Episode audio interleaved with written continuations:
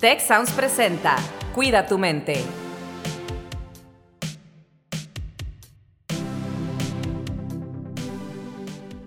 Bienvenidos al podcast Cuida tu mente. Yo soy Rosalinda Ballesteros y me encuentro hoy con Carlos Ordóñez. ¿Cómo estás, Carlos? Muy bien, Rosalinda, pues contentos de, volver aquí al podcast en nuestro episodio 28. Ya sé, y, y, qué bien que regresamos, pero también con ciertas condiciones, ¿verdad? Que nos hacen precisamente tener muchos elementos para hablar del tema de hoy, que es el estrés. Carlos, ¿qué es lo primero que tú piensas cuando escuchas la palabra estrés? Híjole, fíjate que yo desde hace mucho tiempo eh, tuve pues el gusto de conocer a, un autor de un libro que fue escrito como en los noventas y se llama Stress for Success y me ayudó mucho a cambiar mi perspectiva sobre el estrés. Eh, de entrada, cuando oigo estrés, como que lo normal es algo negativo, ¿no? Como que es siempre algo negativo porque es lo que nos han bombardeado durante tantas décadas acerca del estrés. Pero cuando pienso en, este encuentro y esta persona que conocí, pues la verdad es que me ayuda a cambiar un poco esa perspectiva y veo el estrés de una manera como que normal en la vida y, y, lo que aprende, digamos, de esa, de esa conversación, de esa plática, de ese libro, es, oye, el estrés no es malo, como nos han hecho creer o nos han hecho sentir o nos han dicho tantas veces y tantos estudios, sino que lo malo es no saberlo manejar. Y ahí es donde creo que tenemos que desarrollar muchas habilidades para que podamos, pues, vivir con el estrés y mejorar y ser, eh, pues, mejores manejando el estrés, ¿no? Porque el estrés es parte de la vida, ¿no? ¿Y tú, cómo lo ves?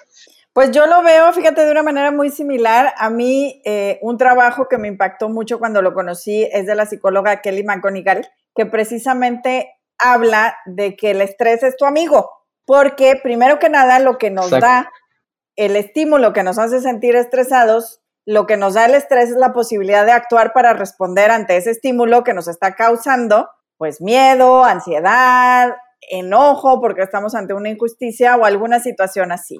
Y entonces cuando tú cambias el enfoque dice el estrés es importante porque es una señal de alerta, es muy diferente que cuando piensas estoy estresado, se me va a acumular el cortisol en la sangre y voy a engordar y se me va a caer el pelo, que también sucede, como bien dices, si no lo sabemos manejar.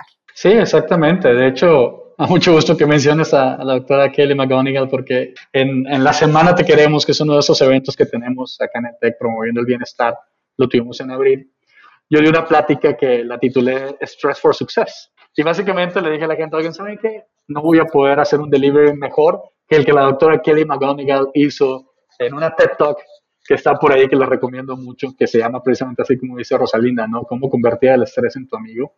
Esta TED Talk me parece fabulosa por los datos que, que comparte y básicamente lo que nos dice es lo, lo mismo, el estrés es malo. Lo que es malo es creer que el estrés es malo.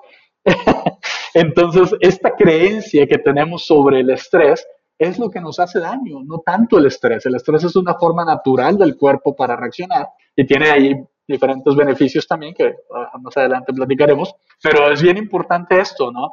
La creencia que nosotros tenemos sobre el estrés, siendo malo para nosotros, que es lo que nos han dicho por tantos años, es realmente lo que nos afecta. Y hay estudios y hay miles de personas que han pasado por estudios de muchos años y pues los datos ahí están muy contundentes, ¿no? Sí, no, y la, fíjate, hay otro estudio de Alia Crum sobre cómo nuestra forma de pensar sobre algo hace que eso suceda, ¿no? Y uno de esos estudios fue precisamente sobre el estrés, en un escenario donde a un grupo de personas que trabajaban en un contexto eh, de oficinas, ¿verdad? Eh, con metas muy altas de resultados que tenían que dar, a la mitad de ellos los juntan y les ponen el video que dice que el estrés es muy malo porque acumulas cortisol y te va a subir la presión arterial y a otro grupo de personas le, da, le ponen el video que dice que el estrés es una respuesta evolutiva que tenemos los seres humanos para poder reaccionar ante un peligro inminente, o al menos percibido así, y a los tres meses el grupo que le habían puesto el video que le decían que el estrés tenía daños para la salud, pues resulta que su presión arterial estaba alta, su colesterol estaba alto, habían subido de peso y al que le habían dicho que el estrés era energía para actuar de manera temporal y resolver una situación, no tenían ninguno de estos indicadores. Claro, esto es importantísimo. Yo creo que ahorita que estamos en un momento en el que pues están retomando poco a poco y, y, pues dependiendo de los semáforos epidemiológicos y los países, los estados, dependiendo de dónde estemos, se están retomando las clases, ¿no? Acá en el caso de nosotros que tenemos estudiantes desde profesional hasta posgrado, eh, durante pues este periodo, porque ya no podemos decir el último año, ya llevamos más de un año en este periodo pandémico, nosotros hemos aplicado una encuesta que le llamamos de pulso, ¿no? que se ha aplicado también allá en Tech Milenio, se ha aplicado acá en el Tech de Monterrey, y dentro de las emociones que nos da este pulso, constantemente sale el estrés. Entonces preocupa mucho el nivel de estrés. Pero creo que aquí la, invitación para todos nosotros, para nuestros profesores, colaboradores, eh, estudiantes, el público en general, es esto, que cambiemos nuestro punto de vista sobre el estrés y que, que seguimos creyendo que el estrés es malo, como nos acabas de mencionar, como dicen otras investigaciones, pues nos está haciendo daño eso. Pero esa sola creencia, fíjense la importancia de la creencia, o sea, el creer que algo es bueno o malo tiene consecuencias que se manifiestan físicamente, ¿no? Que nos afectan físicamente, ¿no? Eh, hablan mucho de esta respuesta del estrés en la que los, eh, los vasos sanguíneos se contraen, ¿no? Se contraen o se expanden. Y pues bueno, el que se contraigan no es una respuesta pues muy positiva si estamos así todo el tiempo, pero esto sucede también, de acuerdo a las investigaciones, en las personas que creen que el estrés es malo, como el, caso que mencionabas, ¿no? Las personas que no creen que el estrés es malo, su respuesta físicamente, ¿no? La, la, parte de los vasos sanguíneos se mantiene bien, no se mantiene o no se contrae, lo cual esto puede provocar enfermedades cardiovasculares y todo esto, ¿no? Pero cuando tienes una creencia de que, oye, no, este es mi cuerpo diciéndome, que lo dice la doctora en su plática que me encanta, ¿no? Este es tu cuerpo diciéndote que se está preparando para responder pues a un reto, a una situación de vida que estás enfrentando. Y eso, si lo vemos de manera positiva, es como decir, oye, yo, yo, me imaginé, por ejemplo, la gente acá de, de, los fútbol americano, ¿no?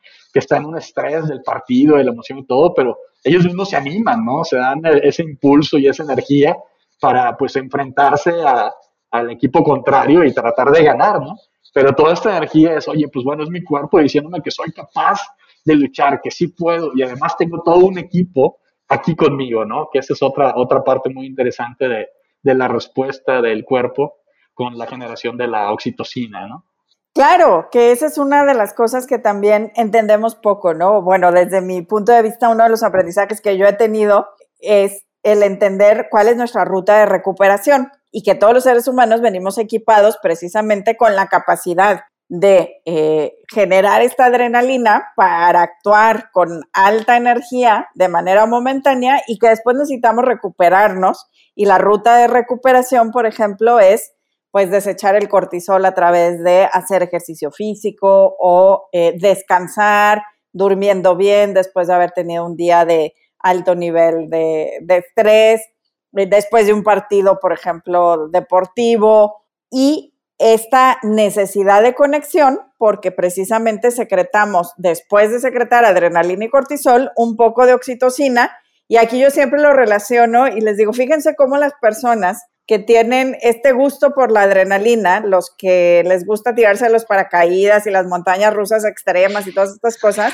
como al final eso te genera, ¿verdad? Una sensación de, de alivio, de conexión, de querer contárselo a alguien y para mí eso ejemplifica esta oxitocina. Claro, y, y pues bueno, es que esto es genial, ¿no? Porque el cuerpo está preparado para esto y es practicar, ¿no? Enfrentarse a estos retos y, y, lo podemos ver desde muchos ángulos, ¿no? Desde el deporte, cuando estamos entrenando para enfrentarnos, como decía, a un equipo contrario.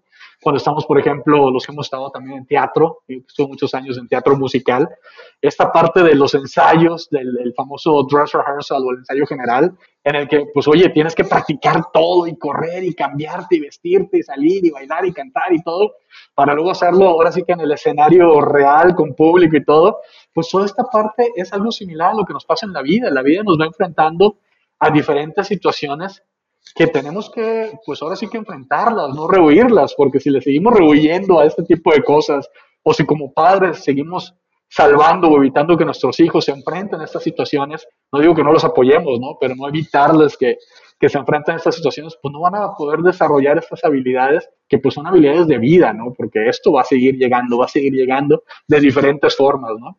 Entonces la vida misma nos va preparando para este tipo de cosas y hay muchos aspectos en los que pues podemos practicar, ¿no? Yo creo que aquí también, Rosalinda, cabe muy bien hablar de, de una cuestión, tal vez yo que yo la veo un poco cultural, ¿no? También un poco por el, por el background que traigo, este, pero de cómo el burnout de repente se, ha glorificado, ¿no? Es así como que ya casi casi una, una, cosa de que tienes que hablar del burnout y que tienes mucho trabajo, como si fuera lo politically correct, ¿no? Como si fuera lo correcto de tener muchísimo trabajo y estar súper saturado. Y creo que esto se vuelve un lenguaje y una cultura que es así como que ah, tienes que mantener esto para que, para que vean que estás haciendo algo, ¿no? Claro, y precisamente, fíjate, este, este tema que comentas creo que es muy importante porque a veces entre más eh, sacrificamos de nuestro bienestar personal, pensamos que estamos eh, demostrando precisamente este interés o esfuerzo y como te decía hace rato, entendemos negativamente que sin este descanso eh, somos más como comprometidos, pero en realidad rendimos menos. Entonces, entender estos ciclos de eh, estrés y descanso versus mantenernos siempre, siempre, siempre, siempre en el alto rendimiento, al menos en nuestra mente, porque físicamente no es cierto, si nos mantenemos así, nuestro rendimiento verdaderamente baja y llegamos a esta etapa de desgaste tal, ¿no? Y este desgaste se da cuando invertimos tiempo, capacidades y hasta emociones de más hasta que nos sentimos completamente desgastados, ¿no? Y entonces sí, o viene un descanso fuerte o el cuerpo reacciona y dice, ya no puedo, ¿verdad? Sí, si no te lo tomas, te obliga, ¿no? El cuerpo te va a obligar, eh, pues comprometiendo tu salud, porque pues no le hemos hecho caso. Fíjate que esta mañana, cuando venía acá al trabajo, venía escuchando Tech Sounds, por cierto, Tech Sound Radio, y estaba nuestro rector de profesional y posgrado, Juan Pablo Murra, y estaba hablando de muchos tips y cosas de bienestar. Y justamente él mencionó esto que acabas de decir, el, descansar, el tomar las vacaciones, entre muchas otras cosas que mencionó, mencionaba esto, ¿no? O sea, realmente tenemos que descansar y tenemos que darnos tiempo para recuperarnos, ¿no? A veces decimos, ya me fui a dormir, pero traemos tantas cosas y tanto estrés no bien manejado que no podemos dormir profundamente. Entonces, una cosa es que digan, ah, ya me fui a dormir y sí estuve siete, ocho horas, nueve horas en la cama, pero de eso, ¿cuánto descansaste y cuánto te recuperaste, no? Entonces, sí es muy importante tomarnos el tiempo para descansar. Hace muchos años, yo no sé si hoy en día sigue siendo así, pero hace muchos años em, me, comentaban que en Suecia tienen por ley o tenían por ley que tomarse mínimo seis semanas de vacaciones, fíjate, al año. Y tenían que tomarse al menos tres semanas juntas, porque de acuerdo a sus investigaciones, era lo que necesitaba una persona para realmente desconectarse del trabajo, descansar y volver a la oficina, al trabajo, siendo mucho más productivo. Entonces me hace muy interesante esto de que te digan, oye, no, tómate este tiempo de vacaciones. Aquí en, México, donde estamos eh, transmitiendo, pues es muy poco común que alguien se tome tres semanas de vacaciones seguidas, ¿no?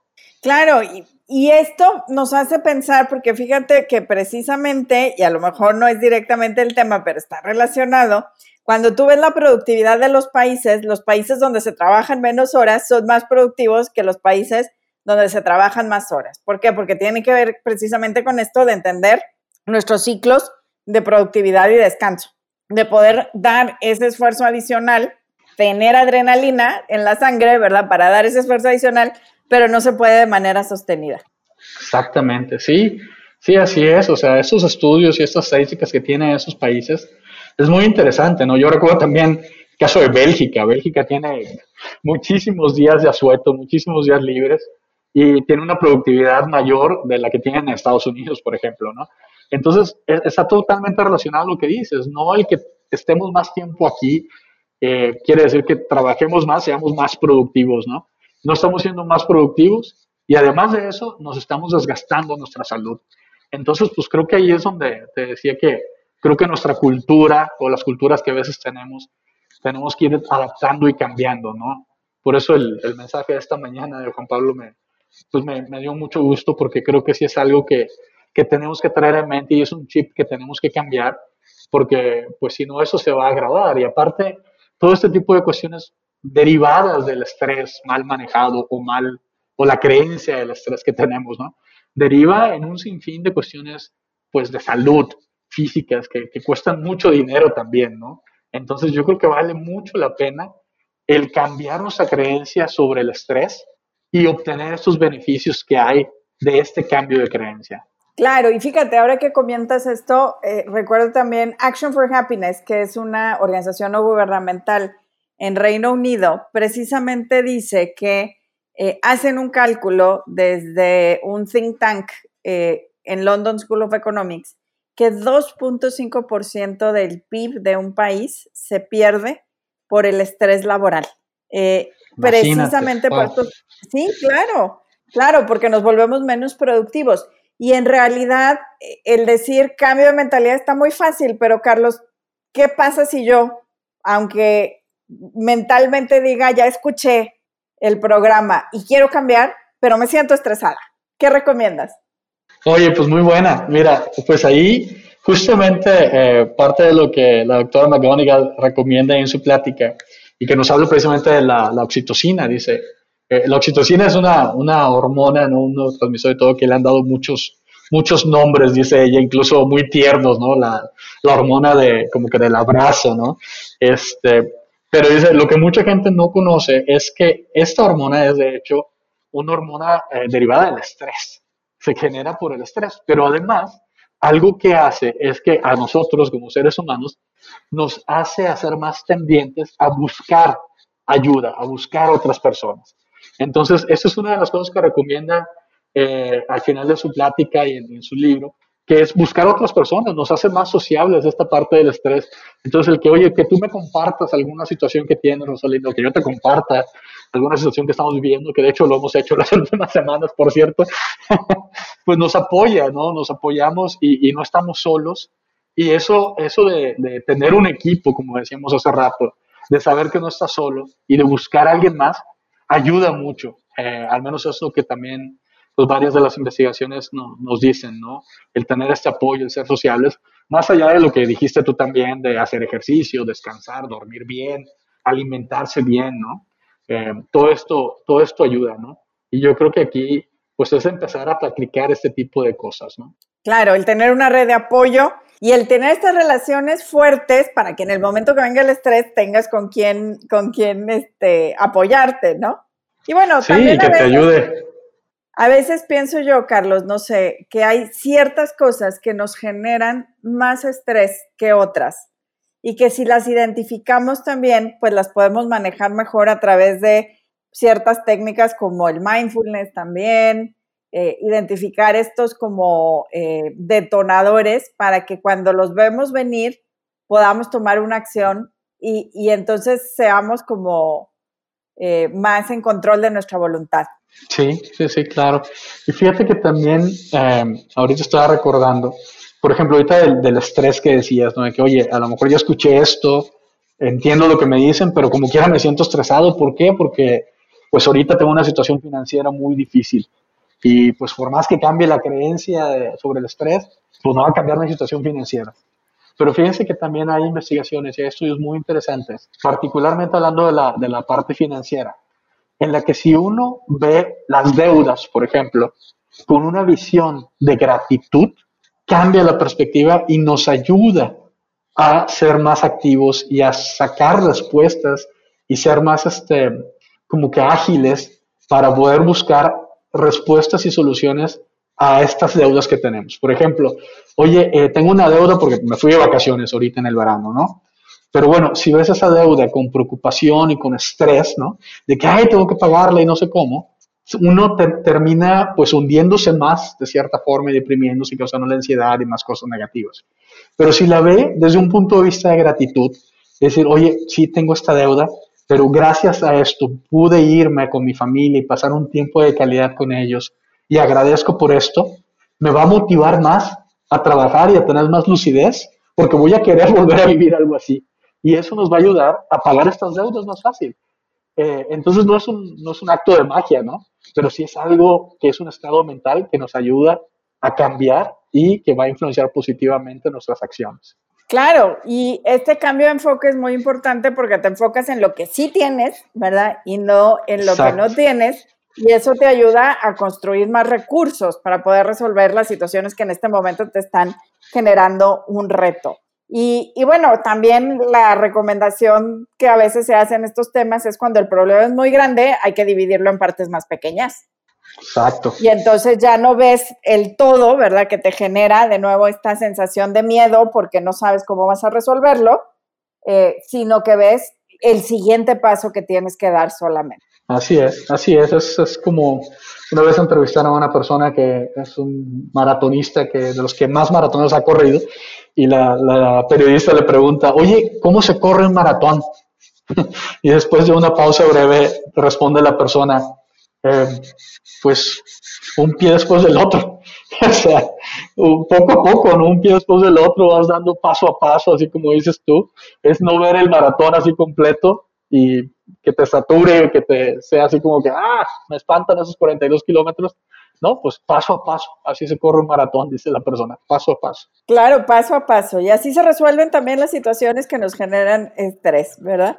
Creo que es una forma, eh, pues, muy buena y muy eh, posible, ¿verdad? Muy asequible para todas las personas de aproximarnos a aquellas situaciones que pues nos desencadenan esta respuesta con la que venimos programados para actuar, que es la respuesta del estrés. Y con eso cambiamos este enfoque, como bien decías, ¿no? Así es. Y pues bueno, pues yo creo que esperamos que aquí les podamos haber dado algunas, algunas cosas valiosas a la gente que nos escucha, que las practiquen, que las practiquemos y que bueno, aprendamos a vivir con una perspectiva diferente que nos beneficie y que beneficie también nuestras relaciones sociales, ¿no? Creo que esto es muy importante. Ahorita con la pandemia, pues sí, tal vez no podamos socializar mucho como quisiéramos o como queríamos antes, pero hay maneras, hay maneras a través de la tecnología de poder mantenerse conectado con la gente, ¿no? Es una cuestión subjetiva el sentirse acompañado, el sentirse conectado y, cosas que se puedan hacer incluso en familia, ¿no? ahí en la casa con la gente con la que estamos conviviendo todos los días, asegurar que tengamos esta conexión. Y bueno, ya saben, cambiando nuestra creencia sobre el estrés, los estudios nos dicen que hay beneficios para nuestra salud. Y pues a desestresarnos entonces. Muchas gracias por escucharnos en esta ocasión y nos vemos en el próximo episodio. Si quieres conocer más sobre cómo cuidar tu salud, te invitamos a escuchar Hola de Salud. La prevención hoy es parte del tratamiento. El podcast en el que nuestros expertos te darán consejos para vivir de manera sana, equilibrada y feliz. Felicidad, ese sería un objetivo último. Escúchalo en Spotify, Apple Podcast y Google Podcast. Gracias por escuchar un episodio más de Cuida tu mente. Productor ejecutivo, Miguel Mejía. Asistente de producción, Marcelo Segura y Melissa Jubera. Productor de Cuida tu mente, Víctor Mancera. Postproducción, Max Pérez. Los invitamos a escuchar el siguiente episodio de Cuida tu mente y el resto de los programas de Tech Sounds en Spotify, Apple Podcast, Google Podcast y tech.mx slash tech-sounds.